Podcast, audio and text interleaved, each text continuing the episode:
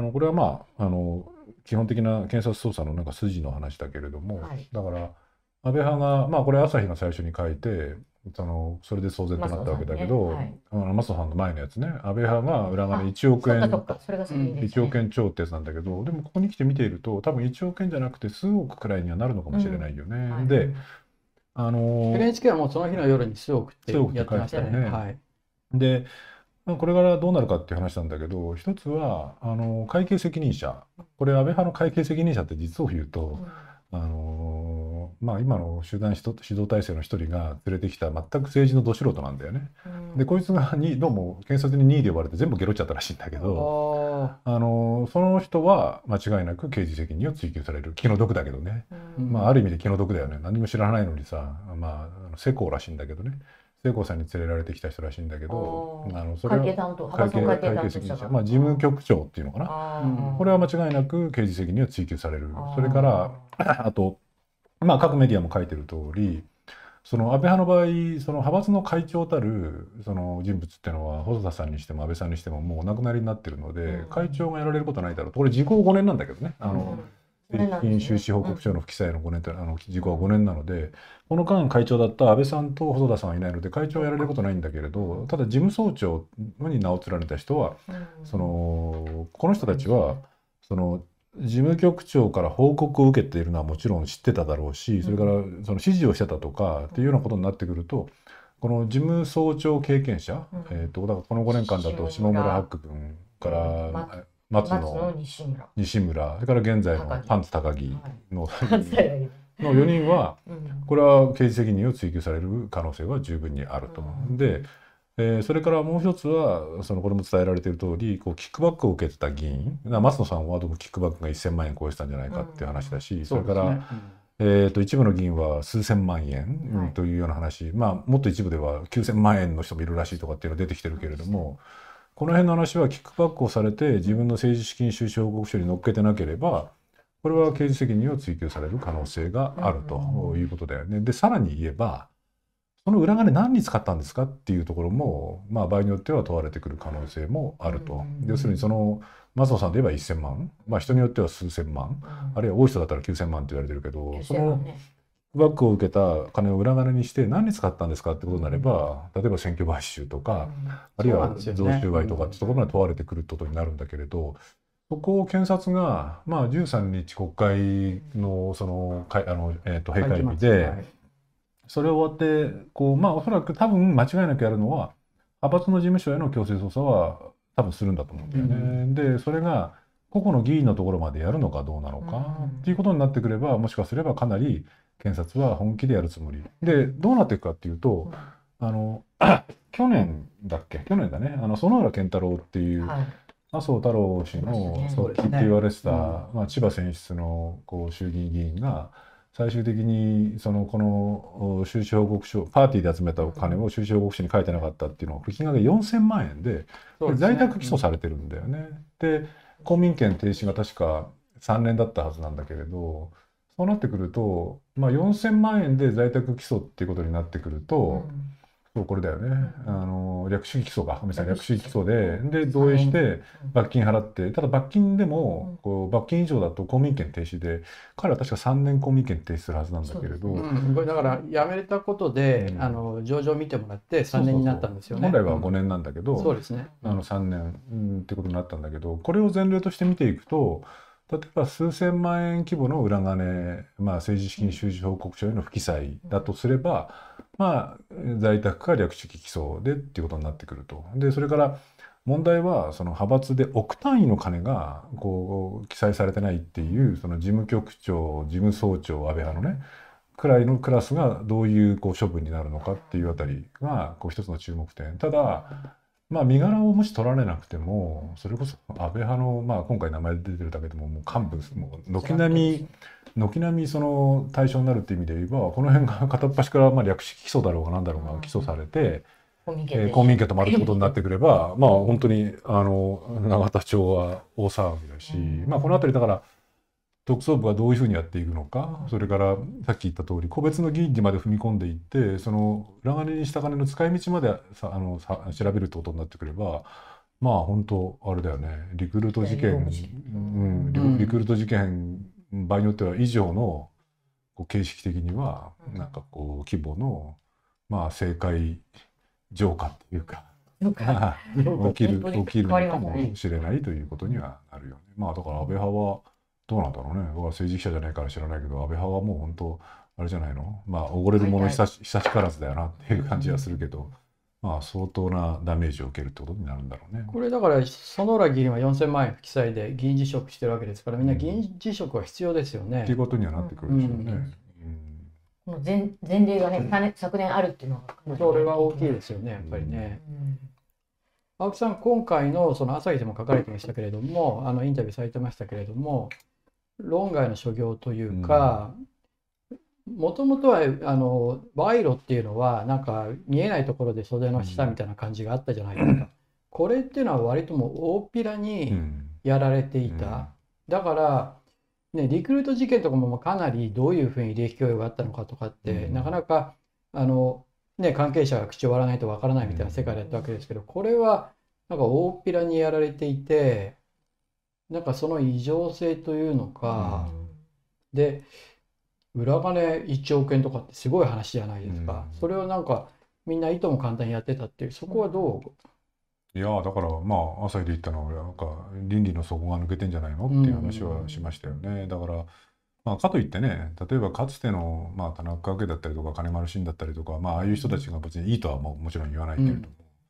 そのこう一本なんかどっかチャーミングなところがあったりとか、あるいはなんかこうね、こう政治家としてなんかこう芯が一本あるようなところとかね、みたいなところがあったのに比べると今回の人たちって、ね、堂々と半ばは堂々とだけど数千万数億みたいな金をキックバックされて。ないと思ってたのかどうかも知らないけどでこのお金を何に使ったのかも含めてそうなんですよ、ね、なんか怖くの群れっていう感じだっていう気はするよね。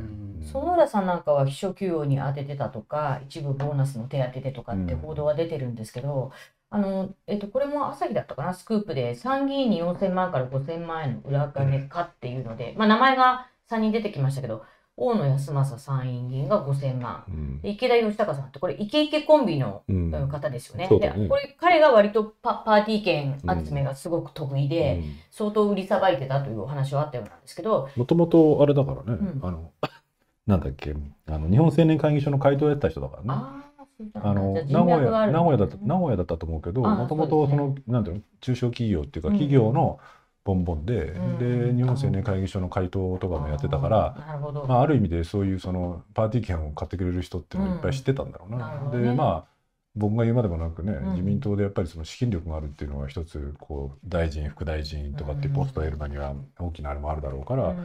まあ、ある意味であるじゃない？その池田さんっていうのは必死になって かき集めてたんだよね。やっていたと思う、うん、ね中心人物だったんじゃないかという話もあるようですけど、うん、そしてこの谷川弥一さんなんか今日ね散々あの 回答拒否してるうちにお前頭悪いに言ってさっきから言ってるじゃないかっていうこの 報道が繰り返し流れてるって思わずあのまあねこうやって必ずこういう疑惑が出てくると開き直るやつがいるよなと思ってたらこの谷川さんっていう人が当選7期か8期の方ですけどね 7, 7回か出てきましたけれど、こういうなんか一見とそんなにあのあ安倍派にこんな人いたのかっていうこの参議院に4 5千万の裏金ってなると、うん、彼らまあ何にまあ、単に秘書給与に当ててたということ以上の何か、まあ、その選挙に絡んで自分の支援者とかに配ったりとかになるとそれこそ買収的な意味合いも出てきちゃいますよね。まあ、何を使ったのか裏金だから言わないで済むようなあのだから本当は裏の金に使ったらしはずですよね。それこそ確か夕刊富士とかだったと思いますけどこの疑惑が出てきた当初産経もそうだったかな。ね。うん、なんかこれは確かに裏金なんだけれども秘書たちのボーナスに当てていたとか、うん、なんか使い方地味だったってなんか予防線張るようなあの中身も聞いてたけどそんなはずないですよね。それだったら別に正規のお金を使えばいいじゃないですか。うんでもし制度が悪いんだったら与党だったらそれを簡単に変えられるぐらいの力はあるじゃないですか。あの給与水準が低すぎるとかね、であればね。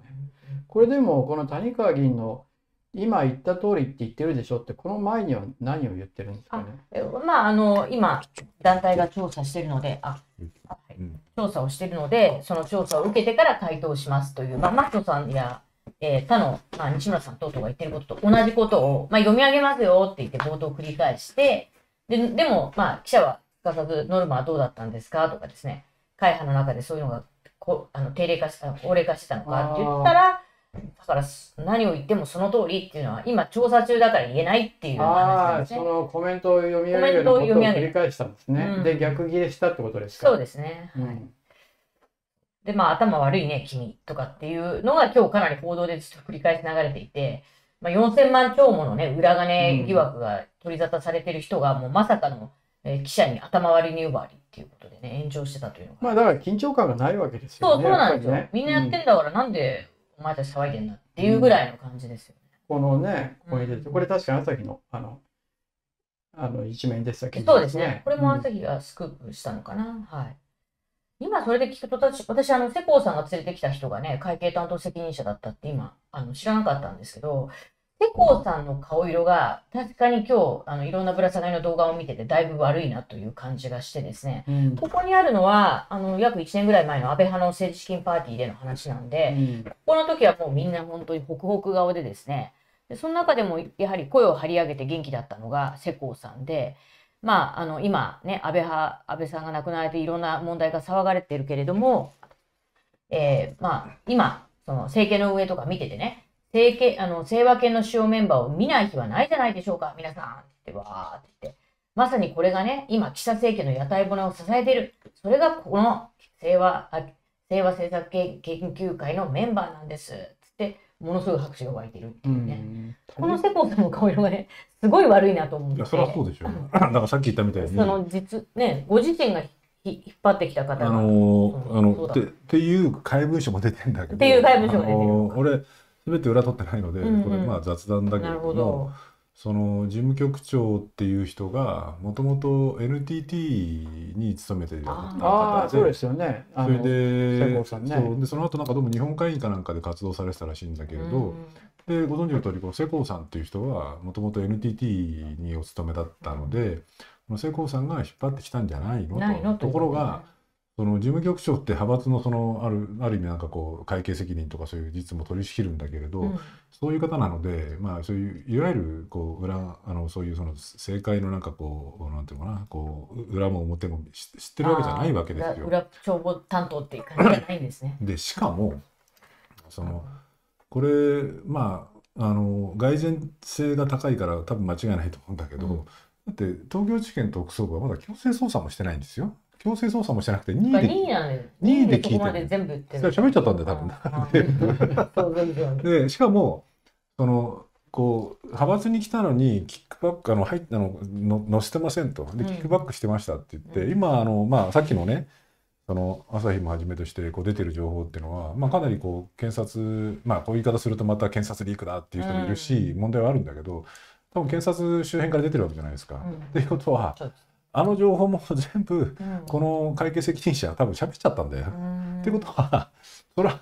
聖子さんにしてみればわかんないよ。聖子さんがもし連れてきたんだとすればあそれは聖子さんにしてみればあれでしょう。そんなもう、うんと、あの自分のこともそうだけどなんかこうお前が悪いんだって言われても仕方ないよね。だからそれは顔色も悪くなるでしょそうですね。そういうのに慣れてない、まあ、普通だったら影のね、あの、国政連の担当者なんかはなかなか喋らないじゃないですか。ああだから全部喋ったんだろうな特捜部になだって強制捜査まだしてないんだから。してないのにこれからこれだ。けのことが出てる。これからで出てるってことは多分あれでしょ全部。なんかリストも持ってってそうですいね。やいやだからもうリストもあるんじゃないの。だから全部ゲロっちゃってもう万歳しちゃったんだろうな。ってことを考えればうん。それはもし本当に聖子さんが連れてきたんだとすれば、あれじゃないの？みんな心の底であの野郎。っあの野郎をて 連れてきた可能性はあるよね。まあわかんない。これはあの、あの、裏の取ってる話ではないけれどね。そうですね。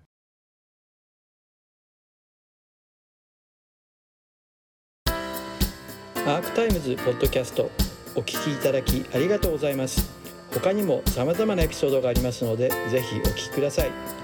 動画は YouTube 上のアークタイムズチャンネルでご覧になれます。こちらもぜひご活用ください。